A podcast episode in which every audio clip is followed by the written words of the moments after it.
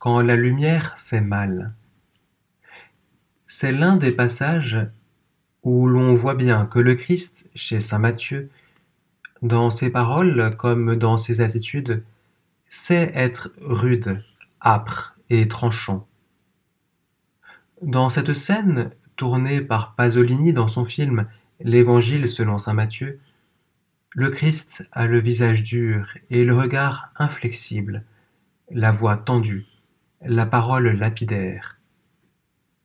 Les réactions de l'auditoire, passant de l'écoute silencieuse et grave au mouvement de violence, sont à la mesure de cette prédication et de sa rare véhémence, car elle porte le fer rouge dans la plaie. Et Dieu sait que cela fait très mal. On comprend aussi que la parole du Christ ait été pour beaucoup insupportable.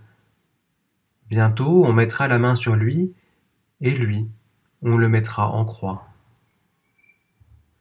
Oui, le Christ, chez Saint Matthieu, peut faire preuve d'une certaine hauteur, d'une certaine raideur.